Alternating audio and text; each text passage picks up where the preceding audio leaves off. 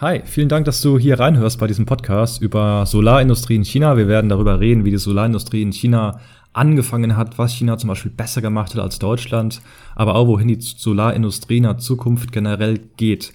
Bevor wir direkt anfangen, einfach eine kurze Bitte von uns, falls ihr diesen Podcast gerne hört. Ähm, ihr würdet uns sehr dabei unterstützen, wenn ihr diesen Podcast kurz auf Apple Podcast bewertet, wenn ihr eine Apple ID habt ähm, oder uns eben auch followt auf verschiedenen Plattformen. Also einfach ein Follow auf Spotify, auf Apple Podcasts, auf Instagram, LinkedIn, YouTube und vor kurzem sind wir auch auf TikTok unterwegs. Genau, also einfach bevor ihr reinhört, nehmt euch kurz die Zeit, wir würden uns sehr freuen. Danke für die Unterstützung und jetzt lasst uns in den Podcast reinstarten. Hi zusammen, herzlich willkommen zu einer weiteren Episode vom Young und Young Podcast. Hier stellen wir China als den Megatrend des 21. Jahrhunderts dar. Wie immer zugänglich, informativ und natürlich auch unterhaltsam. Ähm, hier stellen, also wir gehen auf beide Perspektiven ein, sowohl die deutsche als auch die chinesische, damit du dir am Ende ein eigenes Bild von China machen kannst. Heute geht es um das Thema Solarenergie, es geht um Technik, Solartechnik auch. Trotz des bei mir ja, etwas schlechten Wetters aktuell gerade in Berlin, sieht sehr grau und äh, regnerisch aus bei mir. Ähm, und ähm, zwar passt das Thema nicht zum Wetter, aber wir haben heute einen sehr passenden Gast für das Thema, würde ich sagen. Willkommen, Sven Tetzlaff. Ja, hallo. Schön hier sein zu dürfen. Super. Ähm, Sven, du giltst, du giltst ja in Deutschland als der China-Solarexperte. Ähm, du hast gesagt, du hast als äh, China-Korrespondent für die Zeitschrift Sonne, Wind und Wärme gearbeitet. Und es gibt eigentlich kaum jemanden, der sich so gut auskennt in dem Bereich China und Solarenergie, vor allem um diese Schnittmenge, ähm, wie du. Und äh, die Solarindustrie hat ja in den letzten ja, zehn Jahren eine unfassbare Entwicklung ähm, äh, hinter sich. Ähm, vielleicht bevor wir in das Thema der Solarindustrie ähm, ja reinsteigen, ähm, vielleicht kannst du mal ganz kurz dich vorstellen in eigenen Worten. Wie bist du auch auf das Thema Solarenergie und auf das Thema China im Speziellen äh, gestoßen? Ja, ähm, mein Name ist Sven Tetzlaff. Ich wohne in China und zwar nun mittlerweile schon seit 2005 und hergekommen bin ich tatsächlich durch eine Solarfirma, die mich hierher gesendet hat. Äh, das war eine, ein Ableger der Firma Bayer, die dem einen oder anderen vielleicht bekannt ist. Und äh, die haben mich nach Xiamen geschickt. Xiamen war damals, war überhaupt die erste chinesische Sonderentwicklungszone und war auch so in der Zeit zumindest der Hotspot der Solartechnik-Entwicklung. Und äh, das war natürlich in gewisser Weise eine glückliche Fügung, denn so konnte ich die ganzen Anfänge hier in China miterleben. In Deutschland ging das schon ein bisschen früher los, da werde ich auch gleich drauf eingehen. Aber ich habe dann eben die Anfänge in China mitbekommen und äh, ja, entsprechend ähm, bin ich natürlich auch von äh, Europa aus, beziehungsweise von Deutschland aus, von Sonne, Sonne, Wind und Wärme, Sun, Wind, Energy und auch ein paar andere Magazine noch, die damals existierten, angefragt worden, ob ich nicht als Korrespondent für die arbeiten wollte. Erstmal so nebenberuflich, aber das hat sich dann so immer mehr zum Beruf entwickelt. Und 2007 bin ich dann tatsächlich von Sherman weggezogen nach Hanzhou, weil sich nämlich in der Zeit dann auch schon ein bisschen das, der Schwerpunkt verschoben hat Richtung Wuxi und ähm, damit saß ich in Hanzo so ein bisschen genau in der Mitte zwischen dem Cluster in Wuxi und dem Cluster im Xiamen und es kamen später dann noch einige hinzu, unter anderem auch tatsächlich hier in Hanzo. Das heißt, du bist auf das Thema Solarenergie gestoßen, indem du ähm, als Reporter oder Korrespondent für eine Zeitschrift gearbeitet hast, aber so technisch nee. Hintergrund ähm, nee, nee, ich bin Ingenieur und ich bin hergesendet worden als Ingenieur. Als, als Ingenieur. Für okay. die Qualität, ja, als für die Qualitätsüberwachung. Und ähm, ich habe tatsächlich als Ingenieur in einem mh, mm, Solarunternehmen gearbeitet. Also wie gesagt bei Bayer. Äh, und dort sind dann eben die äh, Verlage, die natürlich zu der Zeit keinen hatten in China und gemerkt haben, ah, das ist ein interessantes Thema, direkt auf mich zugekommen und haben mich dann gefragt, ob ich Artikel schreiben will. Wie gesagt, das hat sich dann gedreht und irgendwann waren mehr Artikel als Ingenieur und so weiter. Aber das heißt eben auch, dass ich weiß, wovon ich rede. Also ich bin, wie gesagt, Ingenieur und ähm, jetzt kein gelernter irgendwas, sondern wenn ich über Photovoltaik, über Solartechnik allgemein oder erneuerbare Energien spreche, ähm, dann weiß ich zumindest im Ansatz noch. Also das äh, sind jetzt ja auch ein paar Jahre, die da vergangen sind und ähm, die Entwicklung ist auch da weitergegangen. Weiß ich im Ansatz noch, worüber ich eigentlich spreche. Mhm. Du hast auch viele Begriffe genannt, ne? erneuerbare Energien, Solartechnik, Photovoltaik, ähm, Solarindustrie. Also was sind dann konkret erstmal, bevor wir in das Thema reinsteigen, steigen, ähm, die konkreten Unterschiede zwischen diesen Solartechnologien? Vielleicht kannst du da erstmal kurz differenzieren und was machen diese Technologien konkret? Wie unterscheiden die sich? Ja, kurz ist ein gutes Stichwort. Ähm, und hineinsteigern auch. Wir können uns da jetzt echt hineinsteigern. und das kann äh, wirklich in die Tiefe gehen. Wir müssen aufpassen, dass also dass nicht, wir nicht zu tief reingehen. Ne? ähm, aber mal ganz kurz, die Solartechnik. Also es gibt eine ganze Reihe von erneuerbaren Energien. Die haben tatsächlich auch alle irgendwas mit der Sonne zu tun. Selbst ähm, selbst die, die Windenergietechnik hat natürlich was mit den Winden zu tun, die durch die Sonne ausgelöst werden. Aber was ich jetzt meine, sind zwei Punkte. Das ist die Solarthermie und die Photovoltaik. Das wird gerne und auch heute noch, warum auch immer, durcheinander gebracht. Äh, wenn man von Kollektoren spricht zum Beispiel, ähm, dann meint man eigentlich Solarthermie oder sollte man eigentlich Solarthermie meinen. Ähm, tatsächlich steht dann aber manchmal wird mit Solar Solarkollektoren äh, Strom gewonnen. Das ist natürlich Unsinn. Solarthermie, also Kollektoren, dienen dazu, ähm, Strahlung einzufangen und die in Wärme umzuwandeln. Das kann in verschiedener Weise funktionieren. Dann kann ich Salze aufschmelzen, also bei Großanlagen, aber ich kann damit natürlich auch warmes Wasser machen oder Paraffine erwärmen oder was auch immer. Also es gibt eine ganze Reihe von Sachen, aber es bleibt dabei, Strahlung kommt an, wird umgewandelt in langwellige Strahlung, also Solarstrahlung ist besteht ja aus einem ganzen Spektrum und ähm, wird umgewandelt in langwellige Strahlung, also in Wärme am Ende und dann im besten Falle irgendwo gespeichert und verbraucht. Also typische Hausanlagen, die man hier so in China sieht, das sind meistens ähm, Solarthermieanlagen, die hat eigentlich beinahe jeder auf dem Dach. Das sind ähm, diese, und in Deutschland. Ja. Das sind auch diese Wasser, ähm, ähm, wie soll ich sagen, es gibt auch auf, auf diesen Dächern immer so, genau, sieht fast aus wie eine Solar Photovoltaikanlage, aber damit wird Wasser erwärmt. Das sind auch diese Solarthermieanlagen, ne, auf dem Dach in China. Ja, manchmal, also in China kann man die noch ganz gut unterscheiden, weil die haben meistens noch einen Wassertank, also sind sogenannte Schwerkraftanlagen. Sehr einfaches Prinzip, aber sehr, sehr smart, sehr wirkungsvoll. Ähm, in Deutschland sind, ist ein anderer Typ von Kollektoren am Start meistens jedenfalls, das sind die sogenannten Flachkollektoren. Die kann man wirklich gut verwechseln mit einem mit einer Photovoltaikanlage. Ähm, ich erkläre jetzt noch mal ganz kurz, was Photovoltaik ist. Photovoltaik ist, kann man sich vorstellen, die Stromerzeugung aus äh, Solar aus der Solarstrahlung. Das heißt, auch da ein ganzes Spektrum an Solarstrahlung kommt an und die wandle ich dann aber in elektrische Energie um. Und um die wird es dann nachher auch gehen im Wesentlichen. Also ich werde jetzt auf die Solarthermie nur noch mal eingehen, weil das historisch sehr interessant ist. Ähm, und auch ein bisschen, oder was heißt ein bisschen, ganz maximal was mit China zu tun hat, beziehungsweise auch mit dieser, wir kommen dann in so eine Gemengelage, äh, die auch so ein bisschen ideologisch aufgeladen ist, kann man sagen, wie auch immer. Ähm, die Geschichte der Solarthermie ist auch in Deutschland relativ alt. Ähm, wir erinnern uns, da gab es ähm, so einige, ja, Sachen wie Ölkrise oder so und plötzlich war kein Öl mehr da, man musste irgendwie Wärme ran schaffen oder irgendwie solche Sachen. Also da hatte man nach Alternativen gesucht. Das war so in den 70er Jahren. Und im Rahmen dieser Öko-Bewegung, nenne ich das mal, ähm, die war jetzt nicht so hundertprozentig wissenschaftlich fundiert, sondern mehr so ähm, friedensbewegt und so weiter. Also dieses aus diesem ähm, ähm, Pool hat sich das gespeist.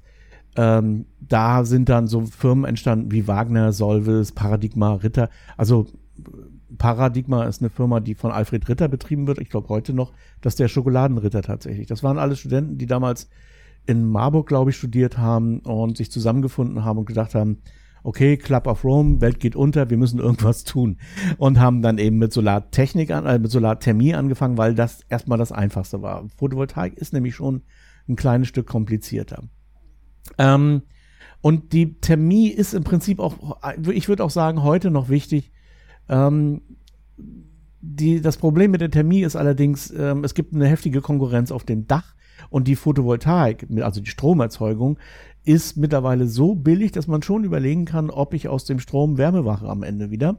Hm. Und dann aber das ganze Dach bedecke, also nicht aufteile in Wasser und in äh, Strom. Mhm. Ähm, mir als Ingenieur rollen sich da ein bisschen die Zehennägel auf, weil natürlich ähm, Strom verbrennen ist natürlich ja, war früher keine gute Idee.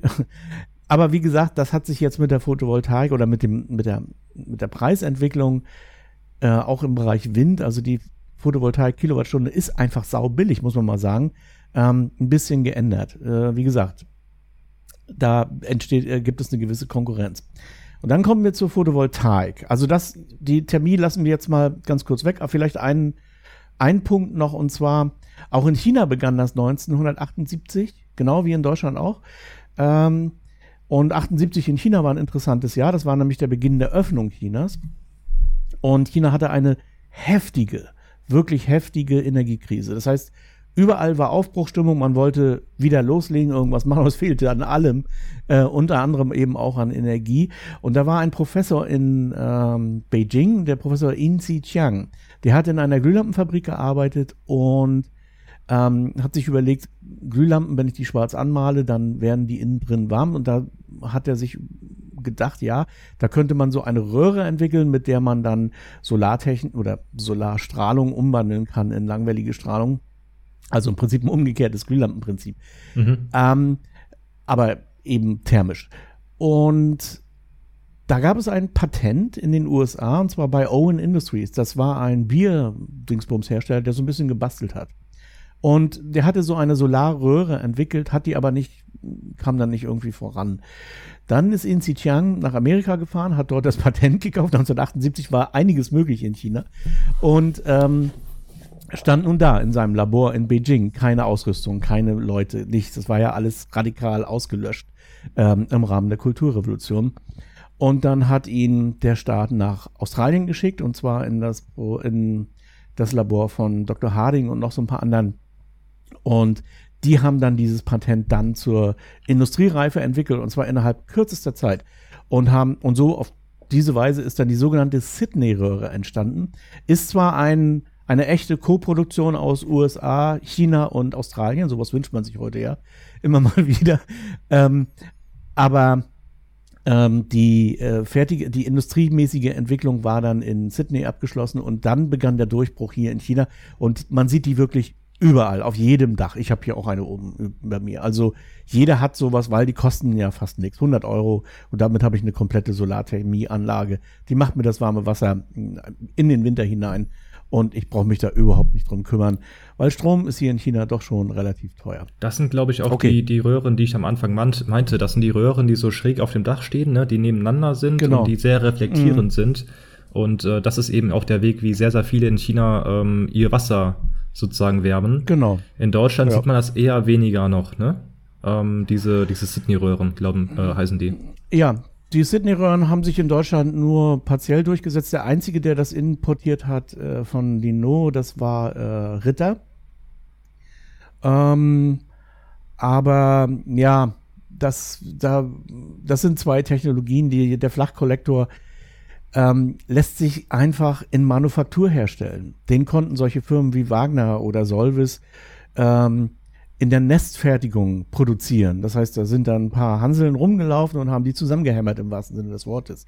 Es gab sogar, oder ich habe selber auch solche Selbstbausätze oder solche Workshops gemacht, wo wir große Kollektoranlagen zusammengebaut haben und dann auf die Häuser gebracht haben. Es war, hat einen Wahnsinn Spaß gemacht. Das sind Kollektoren, die man, die sehr einfach gehalten sind und die man wirklich selber zusammenbauen kann. Aber das ist für China nicht geeignet. Da kann nicht jeder sich einen Kollektor bauen, sondern hier brauchte man Massenware, richtige Sachen, die wie eine Glühbirne eben produziert werden kann in einem ungeheuren Ausstoß. Und ähm, da waren die Röhren natürlich ideal. Die konnte man wiederum nicht in der Nestfertigung produzieren. Das geht einfach nicht. Dazu braucht man Vakuummaschinen. Ähm, glasfertiger und, und, und. Alles schon ein sehr komplizierter Prozess. Wie gesagt, funktioniert nicht in dieser Form der Produktion, weshalb sich Deutschland da nicht richtig entwickelt hat. Also da wurde hm. das nie zu einem Massenmarkt, auch bis heute nicht. Hm. Und hm. jetzt wird das eventuell sowieso von der Photovoltaik abgelöst. Muss man mal sehen. Ähm, Spannend. Ja, ähm, genau, dann kommen wir mal ein bisschen auf das Thema der Photovoltaik, worauf wir uns auch heute ähm, ähm, fokussieren werden. Hast gerade selber gesagt, der Trend geht Richtung Solar, äh, also in der Solartechnik ähm, immer mehr Richtung Photovoltaik. Ähm, wenn wir uns mal die letzten auch äh, Jahre anschauen, wie sich zum Beispiel auch der Marktanteil der Produktion von ähm, Solarmodulen für die Photo Photovoltaikanlage äh, entwickelt hat. Wenn, man, wenn man sich da mal den Marktanteil weltweit anschaut, ähm, Deutschland lag da, schauen wir ganz kurz, zum Beispiel 2005 bis 2006 bis 2007 noch bei ungefähr 20 Prozent weltweiten Marktanteil, wenn es um die Produktion von Solarzellen geht. China war da mhm. ähm, nur bei knappe 10 Prozent. Mhm. Und wenn man das jetzt mal vergleicht äh, mit äh, 2010 oder 2012, 13, aber auch bis jetzt ähm, hat China einen Marktanteil von 60 Prozent ungefähr erreicht. Ähm, das heißt, kurz zusammengefasst, ähm, die, der Marktanteil ist sehr stark geschrumpft und ähm, die gesamte Solarindustrie in Deutschland ist ja eigentlich schon in Bach ähm, runtergegangen, könnte man so, so ähm, klar sagen. Und China im Gegenzug ja. dazu ähm, extrem gewachsen. Also was hat China besser gemacht? Warum ist China so gewachsen in den letzten zehn Jahren? Die Antwort ist wie immer kompliziert. also, ähm, ich ganz kurz noch mal was zu Thermie. Ich habe da mal einen Artikel geschrieben. Uh, We Were Obsessed heißt der. Ich gebe dir den mal, den kannst du dann irgendwie verlinken, wie auch immer du das machen möchtest. Gerne, also, tue ich in die Beschreibung des Podcasts. Ja. Genau. Ähm, also da steht alles noch mal drin über die Entwicklung der Solarthermie, auch mit schönen Bildern von den ganzen bärtigen Menschen damals in den 80er Jahren und so. Also äh, ist eigentlich auch so ganz interessant mal zu sehen. Ähm, die Photovoltaik ist eine, ja, wie soll ich das sagen, ist eine deutsche Erfindung. Tatsächlich. Und ähm, dahinter steckt noch etwas viel Größeres, was etwas viel Ungeheuerliches eigentlich. 1905 hat Albert Einstein nämlich eine Arbeit geschrieben, und die muss ich jetzt mal ablesen. Ähm, das ist die Untertreibung des Jahrtausends. Ähm, über einen die Erzeugung und Verwandlung des Lichts betreffenden heuristischen Gesichtspunkt. ähm, das ist, darin beschreibt er die Entdeckung des sogenannten photoelektrischen Effekts. Das klingt jetzt immer noch nicht so wahnsinnig aufregend. Ähm, dafür hat er übrigens nicht für die Relativitätstheorie, sondern dafür hat er den Nobelpreis bekommen. Und zwar zu Recht. Denn er hat entdeckt, dass Licht aus Quanten besteht. Das heißt, das war der Beginn unseres Standardmodells. Das war der Anfang. Darauf baut letztendlich auch die Relativitätstheorie auf. Darauf baut eigentlich unsere gesamte heutige Physik auf. Die Quantentechnik, der überhaupt dieses ganze, diese ganze Quantengeschichte, ähm, das sind ja mittlerweile sehr viele verschiedene Bereiche, also angefangen von der Quantenmechanik. Ähm, nichts, was wir jetzt hier gerade tun oder uns umgibt, würde es ohne diese Arbeit geben. Kein Computer, kein Handy, kein Internet, nichts, gar nichts. Alles das geht auf diese eine Arbeit zurück, auf die, auf den photoelektrischen Effekt. Und das finde ich, äh, kann man eigentlich gar nicht oft genug sagen. Also das war eine epochemachende Arbeit. Er hat 21, genau, hat er dafür den äh, Nobelpreis bekommen. Guck ich vor, das haben wir nochmal nach, genau. Und ähm, dann hat aber, war jetzt die Solarzelle oder die LED, was im Prinzip das umgekehrte Prinzip ist, oder auch der Laser, all diese Sachen, die daraus sich entwickelt haben, waren erstmal gar nicht so interessant. Wie gesagt, interessanter war die, die Quantengeschichte, die Quantelung des Lichts, das Planck'sche Wirkungsquantum oder all diese Sachen, äh, die sich daraus ähm, ergeben haben.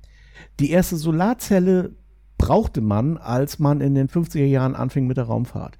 Denn da war klar, man hat da jetzt nicht so wahnsinnig viele Möglichkeiten. Es gibt Radionuklidbatterien, die sind schwer und die Rohstoffe, die man dafür benötigt, sind schwierig zu erzeugen, ist nicht so einfach.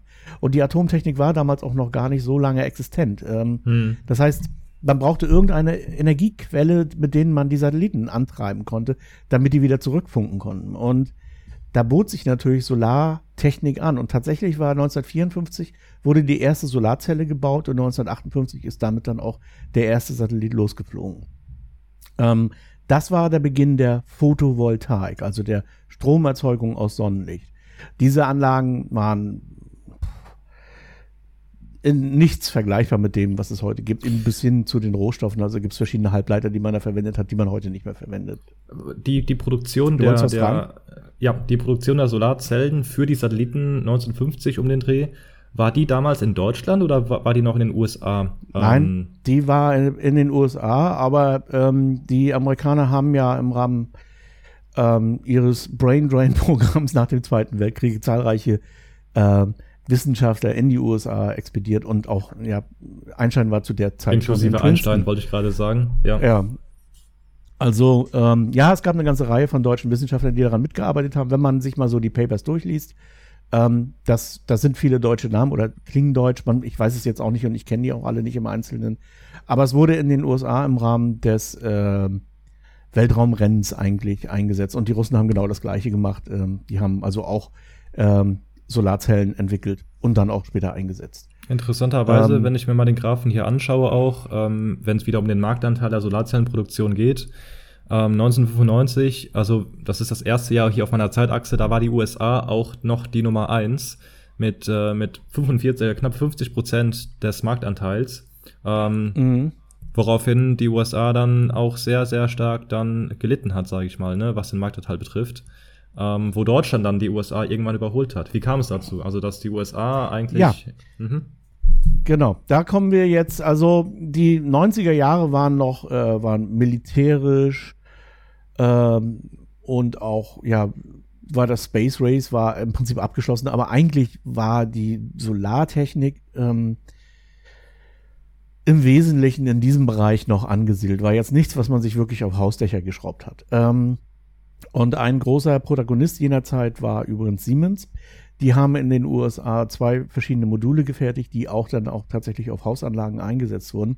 Ich gehe aber noch mal ganz kurz äh, von der anderen Seite drauf ein. Also ich habe das ein bisschen unterteilt in Politik und Wirtschaft. Ähm, wir sind jetzt so in den 90er Jahren und ähm, da gab es diese beiden äh, Firmen, Siemens und Telefunken Systemtechnik. Die beiden, das waren, also Telefunken Systemtechnik, kann man sich schon vorstellen, das sind Satelliten und solche Sachen. Ähm, diese beiden Firmen, die haben im Prinzip das komplette Monopol gehabt. Und zwar auch in den USA. Ähm, Siemens hatte dort eine anderen, einen anderen Namen, den, auf den ich jetzt nicht komme. Äh, Amoco oder Amarok oder irgendwie sowas. Also so ein, so ein amerikanischer Name eben aber dahinter verbarg sich Siemens. Die haben zwei verschiedene, zwei Module hergestellt. Das war das M55 und das M110 und Telefunken Systemtechnik hat eine komplett andere Technologie verwendet. Also war ein Mono- oder ja, monokristallines Modul. Äh, und Telefunken Systemtechnik hat ein, ein, ein polykristallines Modul, also eine sogenannte EFG-Zelle gezogen. Ähm, beide waren sauteuer. Die Siemens-Module, muss man sagen, waren gut, aber teuer. Die Telefunken-Module waren schlecht, aber teuer. Ähm, die Telefunken waren, die hier hielten so vielleicht so einen Weltraumstart mal aus für eine Weile und dann war das relativ schnell wieder am Ende. Und ähm, so richtig in der Haustechnik haben, konnte man damit echt nichts anfangen. Also ähm, ja, und jetzt stand man da in Deutschland, hat überlegt, hm, wir würden auch gerne Solartechnik bauen. Man wie gesagt, man war jetzt in den 90ern angekommen. Äh, die Wende war passiert, der äh, Kalte Krieg war erledigt damals und ähm, jetzt war man wieder so bewegt. Man wollte etwas machen. Diesmal aber auch vor allen Dingen aus technischer Sicht heraus. Man wollte, man hatte die Idee auch technisch eine neue Technologie ähm, zu entwickeln. Also das war so auch die Zeit der Internet-Startups. Das Internet gab es noch gar nicht, aber es gab schon eine ganze Reihe von Startups. Es gab die T-Aktie und solche Geschichten. Also es mhm. war eine gewisse Euphorie in der Zeit. Und ähm, das war vor allen Dingen so in Berlin herum. Da gab es eine Firma, die hieß Wuseltronic, ja. also die Firma Wuseltronic hat sich sehr stark gemacht in diesem Bereich und einer der Firmenchefs hieß, hieß Rainer Lemoyne.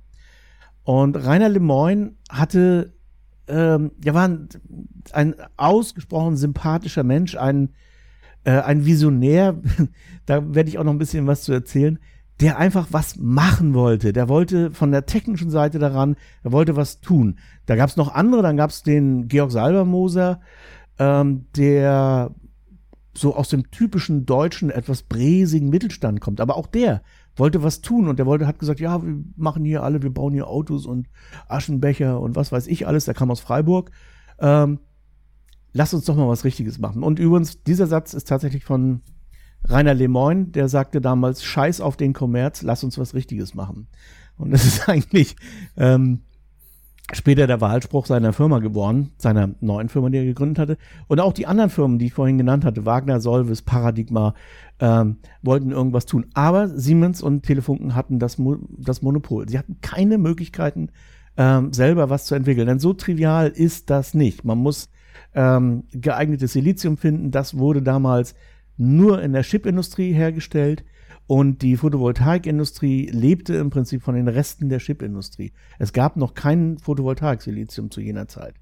Und dann, wie das immer so ist bei solchen Großfirmen, die Förderung für äh, Solartechnik und für diese ganze Space Race, den militärisch-industriellen Komplex lief aus. Ähm, und daraufhin haben Siemens und Telefunk und Systemtechnik beschlossen, die Solartechnik-Sparte komplett zu schließen. Und dann gab es plötzlich nichts mehr. Also es gab keine Hersteller mehr für Solartechnik, eigentlich bis auf ganz kleine, ganz kleine Firmen. Von welchem Jahr reden wir da mehr. ungefähr? Als die Subventionen ähm, gestoppt wurden? Das muss so 93, 94 gewesen sein, ungefähr. Kann auch 95, 96. Mhm. Ähm, vielleicht eher sogar 96. So, das, da war, und jetzt standen die Firmen da. Und dann hat sich eine Firma, nämlich die von Rainer Lemoyne gegründet in Berlin, das war die Solon AG, eine Aktiengesellschaft. Da haben damals schon die Leute die Nase gerümpft und gesagt, was soll das denn? Eine Aktiengesellschaft, das muss man sich vorstellen. Das war damals etwas sehr, sehr ungewöhnlich. Man hat damals eine GmbH gegründet. Und dann ist man zur Sparkasse gegangen, hat um Geld nachgefragt und es vielleicht nicht bekommen. Dann hat man bei den Verwandten gefragt und hat es vielleicht dort bekommen, vielleicht auch nicht. Naja, das war so dieser typische Ochsenritt, den jeder Mittelständler irgendwie mal durchmachen musste. Und dann gab es ein, dann gab es das Solarwerk Inteldo, die auch praktisch mit Siliziumresten aus Fernost äh, Solarmodule gebaut haben. Das Zeug war schweineteuer. Hm, von der Effizienz war das alles, kam das wirklich nicht ran an die Siemens-Module. Und naja, also es war schon mehr gebastelt als alles andere. Äh, die Japaner hatten zu jener Zeit tatsächlich noch Module Hitachi und noch ein paar andere, aber da war auch nicht so richtig was zu bekommen und ist eigentlich bis heute schwierig, aus Japan irgendwie solche Technologie zu beziehen.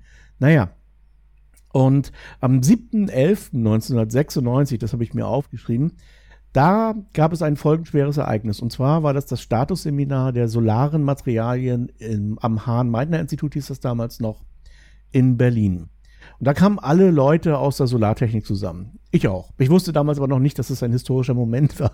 Ähm, und da saßen dann, ich saß neben Lars Podlowski, der kam, der hatte die, das Solarwerk gerade gegründet und ich war in einer anderen Firma in Güstrow, die sich mit Solar befasst hat und ähm, und dann kam Rainer rein, Rainer Lemoyne und mh, heute würde man sagen, er war ein Nerd, aber eben so ein richtiger, also so, so wie man sich das wirklich vorstellt.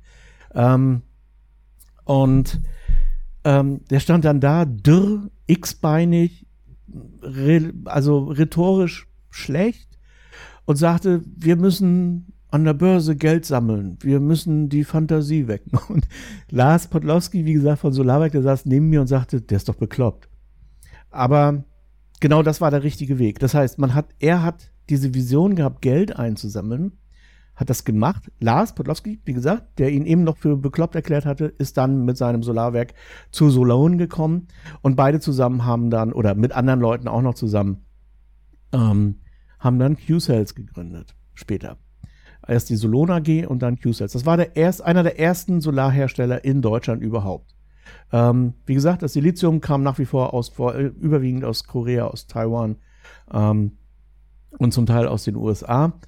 Aber ähm, eigenes Silizium gab es noch nicht. Das hat Q-Cells dann später äh, praktisch auch angefangen herzustellen. Und das war, wie gesagt, der Anfang der Solartechnik in Deutschland. Es gab nichts und aus diesem von diesem Nichts aus mit einer Vision von Rainer Lemoyne ähm, es hat sich dann praktisch diese Solartechnik erhoben, die ja einen enormen Start hingelegt hat. Also 96, wie gesagt, war ja noch nichts. Und dann mit einmal, ein paar Jahre später, war Deutschland Wundersolarland eigentlich. Ähm, also interessanterweise erst nachdem die Subventionen gestoppt wurden ne? und Siemens und ähm, Telefunken ihre Sparte eingestellt haben in dem Bereich. Ja, aber ähm, natürlich, das muss man jetzt fairerweise auch sagen. Also es gab schon auch noch Industrieförderung für solche Firmen wie Solon jetzt oder so. Äh, Gerade im Land Brandenburg beziehungsweise Berlin hat man schon ein bisschen was rausgehauen auch für diese Leute. Also so die ganzen, ja, wie das eben so ist in Deutschland, so mit KfW-Krediten. Ähm, aber diese da sprechen wir über zwei Größenordnungen. Also das eine ist das, was Siemens erwartet und das andere ist, was ein Mittelständler erwartet. Also dazwischen liegen eine ganze Reihe von Nullen. Ne? Also es ist aber schon so, dass auch das Berlin oder auch der Bund das unterstützt hat. Ähm, dann, denn es gab ja auch mittlerweile eine eine echte Bewegung in Deutschland, die eben diese Technologie wirklich fördern wollte. Es gab die ersten Bestrebungen, das Erneuerbare Energiengesetz anzustoßen und so weiter.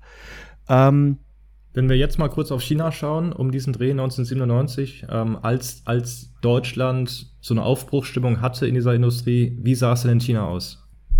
In China sah es, äh, also in China Mainland sah es eher düster aus.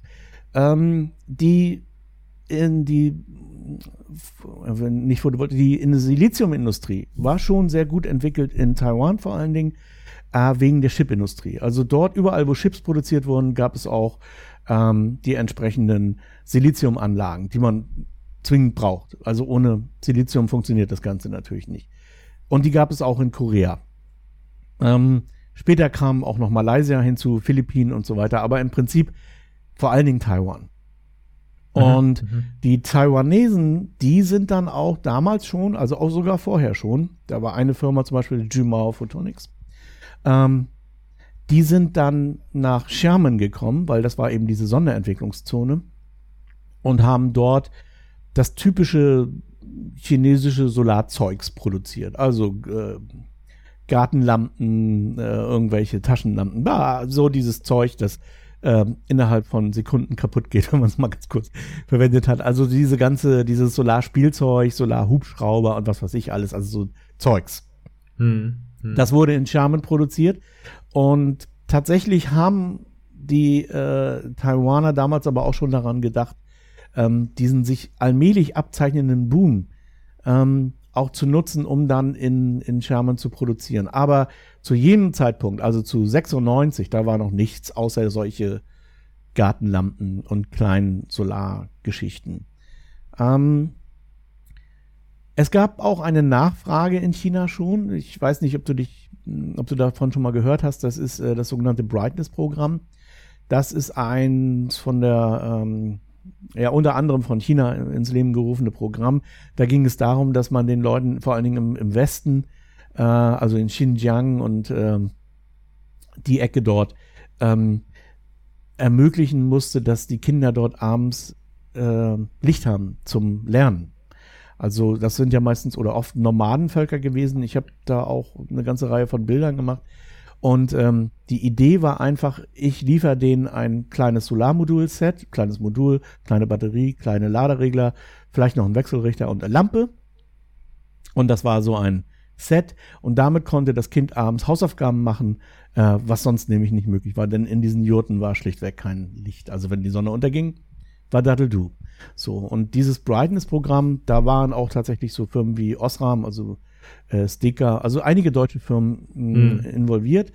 Der damalige, ähm, wie nennt man das, Bundespräsident oder so, äh, Köhler war da, hat sich das angeguckt.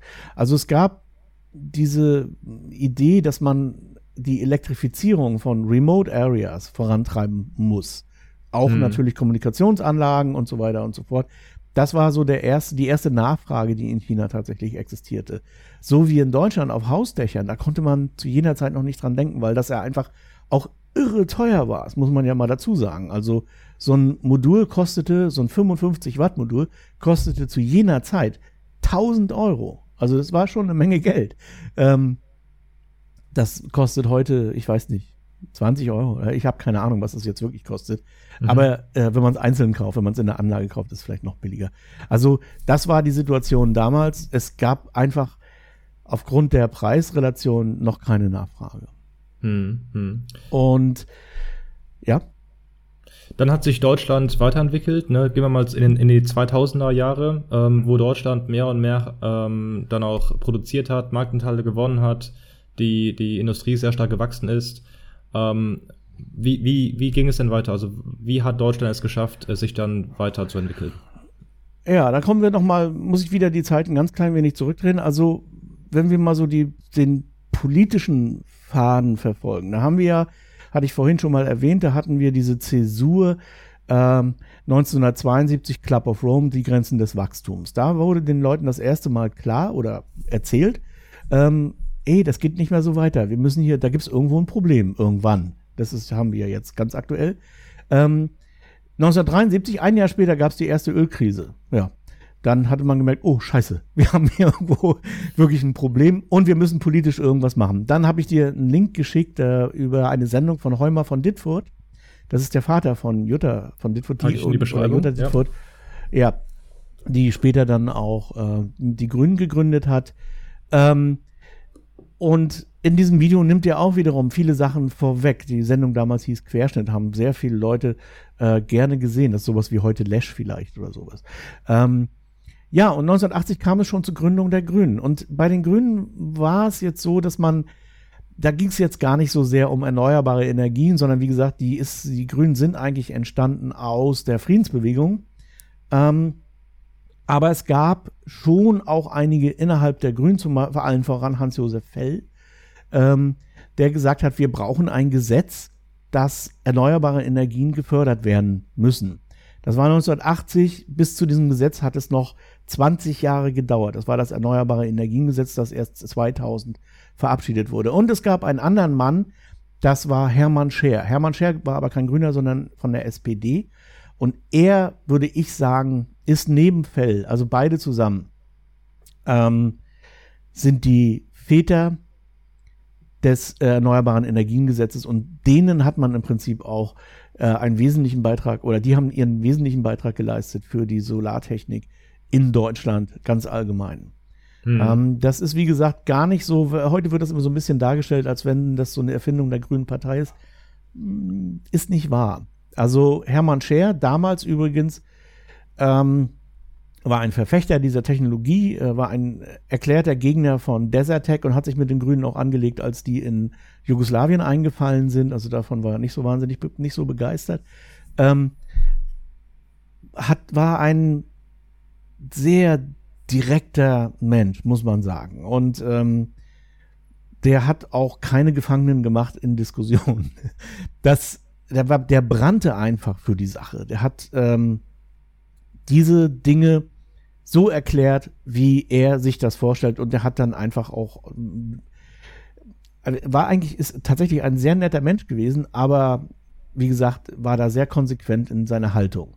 Und das hat ihm natürlich auch, äh, ich würde sagen, den Karriereweg innerhalb der SPD versperrt. Also ähm, ja, so viel dazu. Aber letztendlich hat er gewonnen, wenn man so will. Also durch ihn kam es zum Erneuerbaren Energiengesetz. Und dieses Erneuerbare Energiengesetz, das war extrem smart damals. Hm, heute wurde da schon zu viel dran rumgeschnippelt, aber ähm, denn die Idee ist, äh, was viele vielleicht auch gar nicht so richtig realisiert haben, es geht nicht darum, dass man Solartechnik fördert. Das war, ist eigentlich nur ein Nebeneffekt. Die Idee ist nämlich, dass man Energie teurer macht und menschliche Arbeit billiger macht. Geht natürlich nicht, weil die menschliche Arbeit kostet, was sie kostet. Also nimmt man das, was man aus der Energie gewinnt und steckt es in die Arbeit. Und ähm, um dieses Missverhältnis aufzulösen. Das ist einfach eine, ein ökonomisches Paradox, dass man sagt, stelle ich hier zwei Leute an oder investiere ich in mehr Energie? Dann kommt der Homo economicus sofort auf die Idee, ich investiere in mehr Energie. Ja, hm. ist aber nicht gut. So, deswegen, aber wie kriegt man das gelöst, jetzt ökonomisch sinnvoll?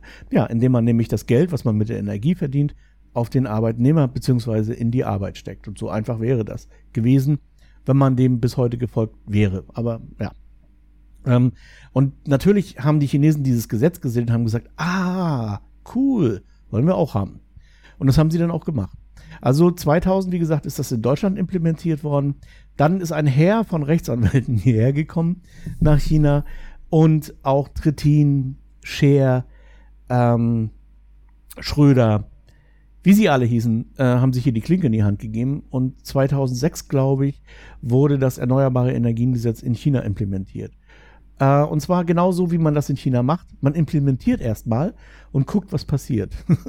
und das ging natürlich nicht so einfach ab. Also ähm, man musste da relativ schnell nachjustieren und hat es dann aber nach wie vor, mm, ja, hat es so gemacht. In dem Video, was ich dir erzählt habe, was ich damals 2008 in Shanghai aufgenommen habe, da habe ich auch darüber nochmal, glaube ich, kurz gesprochen. Also das ist, äh, wie gesagt, auch nochmal ganz interessant, das aus der Warte zu sehen. Und das war letztendlich auch der Beginn der Solartechnik, ein bisschen verspätet, in China. Also jetzt gab es hier ein, erneuerbares Energiengesetz und jetzt fing man an, hier natürlich auch sich Märkte zu suchen, weil die, der Strom wurde vergütet, ähm, man brauchte sich da nicht selber drum kümmern. Das kam dann vom State Grid oder wer auch immer das bezahlt. Letztendlich der Steuerzahler natürlich, aber ähm, in irgendeiner Weise war auf der Abnehmerseite für, für Abnahme gesorgt und auch für die entsprechende Ent äh, Vergütung.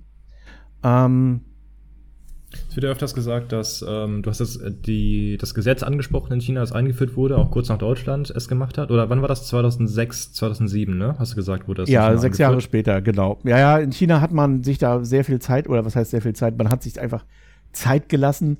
Ähm, die ähm, eingeführt wurde es in Deutschland 2000 und in China hat man angefangen, das macht man immer so erstmal auf lokaler Ebene bestimmte äh, Richtlinien zu veröffentlichen, bevor man das äh, zu einer zu einem Gesetz aus Beijing macht. Und das ist so die Idee gewesen damals. Also das fing schon ein bisschen früher an, aber das ist so ein bisschen fischig. Ich kann jetzt nicht sagen, wann das. Ich glaube tatsächlich in, in Hanzhou oder auch in Xiamen oder so war das früher, aber mh, mm, ganz sicher nicht irgendwo in Anhui oder so. Also das ähm, in, Aber äh, ja. international, also in interchinesisches Gesetz war es dann spätestens 2006. Ja. In äh, Deutschland oder hier im Westen wird ja auch öfters gesagt, dass, ähm, dass wir, äh, in Zitat jetzt, Opfer unseres eigenen Erfolgs wurden, ja, indem wir einfach so gute Technik ent entworfen haben, diese Technik nach China verkauft haben, fand ein sogenannter Technologieverkauf nach China statt. Und das wird dann auch öfters als Grund genannt, warum äh, China jetzt sozusagen eine Vorreiterrolle eingenommen hat. Jetzt hast du das mhm. Gesetz in China angesprochen. Ähm, würdest du sagen, dass dieser Technologieverkauf stattgefunden hat? Waren vielleicht es andere Gründe, die China zur Vorreiterrolle gemacht haben, wenn es um die Solarindustrie geht? Was ist sozusagen deiner Meinung nach der Hauptgrund, warum China es ähm, ja so weit geschafft hat? Ja, also dieses Argument ist von vorn bis hinten Unsinn. Man kann sich das auch ganz einfach überlegen. Es gab in diesem Bereich keine Patente mehr. Das war eine Geschichte, die ja schon in den 50er Jahren klar war. Und es, ähm, die Patentierung von Solarmodulen, da war noch nichts passiert. Also man, es gab keine Technologie, die man verkaufen konnte. Es gab eigentlich auch kein Know-how so richtig, ähm, das man verkaufen konnte. Äh, denn alle probierten noch rum zu jener Zeit. Also wieder ganz kurz zurück. 1999 gründet Frank Asbeck. Äh, also vorher hatte ich ja erzählt, diese ganzen Firmen wie ähm, Solarwerk, Solarwatt. Äh, warte mal, wer waren das noch? Äh, Kriege ich das gar nicht mehr so auf die Reihe, wer das alles war. Solarwatt aus Dresden, ja. Dann genau äh, Solara aus Wismar oder Hamburg, Solon Berlin, Solarwerk aus Teltow. Ja, übrigens ziemlich viele Firmen aus dem Osten auch. Ähm, die haben angefangen, jetzt irgendwas zu machen und haben die Technologie, die da irgendwo schon so existierte, aus Asien geholt, aus Japan zum Teil, beziehungsweise äh, aus diesen Kleinkram-Zeugs, den die Taiwanesen da zusammengeschrammelt haben äh, in, in Sherman und so. Ähm, Aber du würdest sogar fast sagen, dass die Technologie vom Osten in den Westen gewandert ist, nach Deutschland. Nein, weil, wie gesagt, es gab eigentlich noch keine Technologie, die ich industriemäßig okay. verwenden konnte. Mhm. Ich brauchte Laminatoren, ich brauchte äh, Vakuumtechnik, ich brauchte all dieses ganze Zeug. Und ähm, das hatte man in China nicht, aber es gab schon ähnliche Verfahren, die man umbauen konnte in Deutschland. Da gab es dann so Firmen wie Rot und Rau oder ähm, ach, ich, mir fallen jetzt keine Namen ein, aber eine ganze Reihe von Firmen, die Maschinen produzierten für ähnliche Prozesse. Nicht die gleichen, aber ähnliche Sachen äh, für Chip, für Maskierung von Silizium und solche Sachen. Die haben, für die war das relativ einfach, das umzubauen. Und die haben ihre Maschinen nach China geliefert und das tun sie heute noch, ähm, weil einfach die deutschen Maschinen wirklich die besten sind. Aber die Technologie, um Solarzellen herzustellen, äh, gerade die Siliziumtechnologie, die war längst vorhanden in Asien natürlich. Die, da gab es nichts in Deutschland.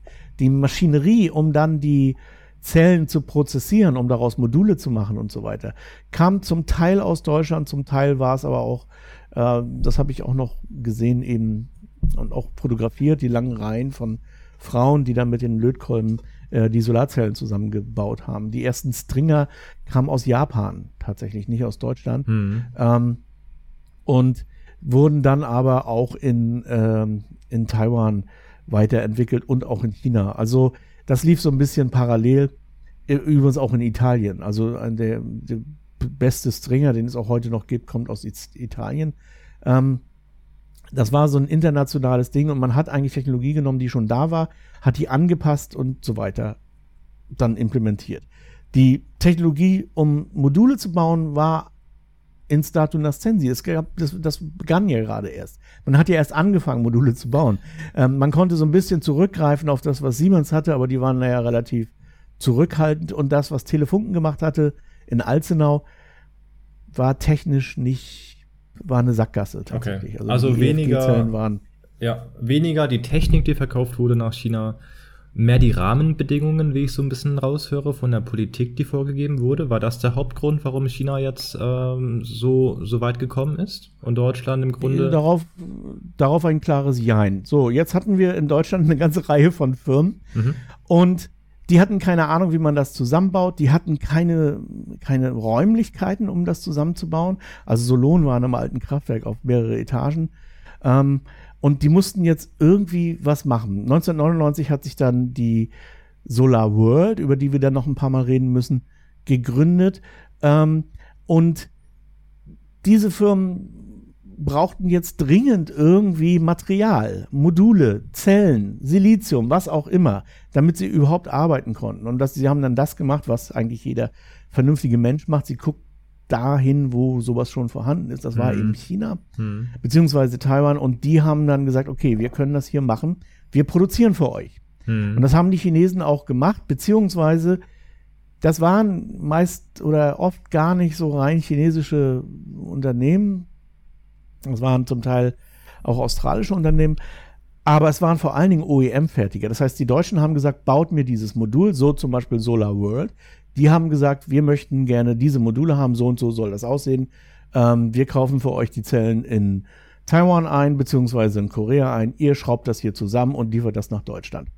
Und das hat man gemacht und dann begann natürlich, wie die Chinesen so sind, sie haben das sofort skaliert. Sie haben nicht erst äh, zwei, drei Leute eingestellt mit äh, Einstellungsgesprächen übers Arbeitsamt, sondern sie haben mal eben gleich 1000 eingestellt. 5000. 10.000. Und sie haben tatsächlich gleich richtig groß skaliert, weil natürlich dann die Nachfrage wurde immer größer. Und je besser sie liefern konnten, desto günstiger. Und jetzt kommen wir zu einem ganz wichtigen Punkt. Desto günstiger wurde die ganze Geschichte. Und natürlich, wenn ich, an so einem Modul baue, dann mache ich auch Entdeckungen. Da merke ich, ah, wenn ich das so mache, dann wird es günstiger. Wenn ich das so mache, wird die Effizienz höher. Wenn ich das Glas nehme, habe ich eine höhere Ausbeute, wenn ich die Zelle so und so nehme und so weiter. Also das stößt, die Produktion stößt auch gleichzeitig die Innovation an. Mhm. Das tat es auch in Deutschland übrigens. Also auch Solon, beziehungsweise dann Q-Cells, die auch Solarsilizium in Bitterfeld produziert haben. Ein Standort, die das ganz früher ja mal gemacht haben sogar. Ähm, hat man dann gemerkt, ah, okay, wir können hier auch forschen. Da gibt es noch eine ganze Reihe von Sachen. 1905, wie gesagt, Einstein, photoelektrischer Effekt. Es ist tatsächlich so, bis heute ist nicht alles so ganz klar, was da funktioniert oder was da passiert in einer Solarzelle. Es ist ähm, paradox, gerade bei amorphen Solarzellen gibt es so das Phänomen der Rekombination. Man weiß nicht genau, wieso und so weiter. Also auch Grundlagenforschung musste jetzt plötzlich neu betrieben werden. Das alles begann ja von, von Null eben. Denn Siemens oder Telefunken haben keine Grundlagenforschung gemacht. Die haben das genommen, was sie hatten und einfach produziert seit, ja, seit den 50er Jahren. Ähm, und jetzt hatten wir also die Situation, dass das Zeug saubillig wurde, ähm, dass der Nachschub ähm, aus Asien kam, dass es in Asien äh, entwickelt wurde, dass der größte Teil, und daran kann ich mich sehr gut erinnern, ähm, so bin ich ja auch nach Asien gekommen und so sind viele, viele, viele andere Ingenieure auch hierher gekommen, die hier dann eben in den Firmen gearbeitet haben, die hier Grundlagenforschung gemacht haben, die hier das und das gemacht haben, weil in Deutschland dazu die Möglichkeiten gar nicht da waren. Ähm, das funktionierte einfach nicht. Ich kann nicht mit einem Sparkassenkredit und mit einem KfW-Kredit in Deutschland äh, Grundlagenforschung betreiben. Da brauche ich ein Max-Planck-Institut oder ein Fraunhofer-Institut im Rücken. Und das hat man eben in China erkannt. Man hat also relativ früh erkannt, das ist eine Key Technology, die, und da kommen wir jetzt zu einer chinesischen Geschichte, wir haben ja immer noch eine Energiekrise zu jener Zeit. Und ähm, 2008 in dem Interview, wie gesagt, das ich da in dem YouTube-Video hm, gegeben habe, ähm, China erwachte. Plötzlich wuchs der Energiehunger in China enorm an. Und ähm, das, das konnte man mit Kohle nicht mehr wuppen. Du erinnerst dich selber vielleicht noch an die Zeit, wie verdreckt alles war. Weil man hat gedacht, okay, die Leute wollen heizen oder Klimaanlage oder wollen so leben wie im Westen. Ja, was machen wir? Ja gut, dann müssen wir mehr Energie produzieren. Wenn wir das nicht machen, gehen die Leute auf die Straße, wollen wir ja auch nicht. So, also man hat im Prinzip das in Kauf genommen und man obwohl man schon relativ rigide dann irgendwann vorgegangen ist und gesagt hat, okay, nicht mehr als 10% vom GDP für Energieerzeugung. Aber man musste irgendwie raus aus dieser Mühle, weil Kohle konnte es nicht sein. Nuklear hm, ist keine erneuerbare Energie. Das heißt, man muss irgendwo Uran herbekommen. Denn China hat davon nicht so viel, kommt aus Australien, ist schwierig, politisch, geopolitisch etc. Also ähm, man musste irgendwo diesen gordischen Knoten zerhacken. Und da kamen natürlich die erneuerbaren Energien gerade richtig. Weil der Energiehunger in China mit dem wachsenden Wohlstand so enorm anwuchs, dass die Photovoltaik jetzt plötzlich keine Geschichte mehr war, die man für den Westen produzierte, sondern plötzlich war das eine Sache, die essentiell für das Überleben der chinesischen Nation wurde. Und da hat natürlich, und das ist muss man jetzt mal ganz klar sagen, ähm, hat China auch ordentlich Geld draufgeworfen. Das wurde in dem ähm, damaligen Fünf-Jahr-Plan, der zwölfte oder so, ich weiß es nicht genau, aber wurde das auch so formuliert. Die haben gesagt, wir hauen da jetzt richtig Geld rein. Wir fördern das Ganze so gut es irgendwie geht. Wir machen gerade so die Gegenden, die sonnig sind, ähm, ja, suitable, wie heißt das? System also anpassbar für, äh, für, für, für Solartechnik. Das heißt, ähm, ich kann ja so, schon suitable. durchaus eine mhm. Solar, ein, ein, ein Solarfeld in eine Wüste stellen. Ähm, nützt mir aber nichts, wenn ich da kein Kabel hin habe. Ähm, 2009, wir erinnern uns, gab es die Finanzkrise. Ähm, und China hat das Geld genommen und hat das nicht den Banken geschenkt, sondern hat ein riesiges Investitionsprogramm aufgelegt. Eins der Teile dieses Investitionsprogramms war die ähm, war der Ausbau der Eisenbahn, der äh, Fast, also der CR Edge, mhm. äh, wie auch mhm. immer das auf Deutsch heißt. Mhm.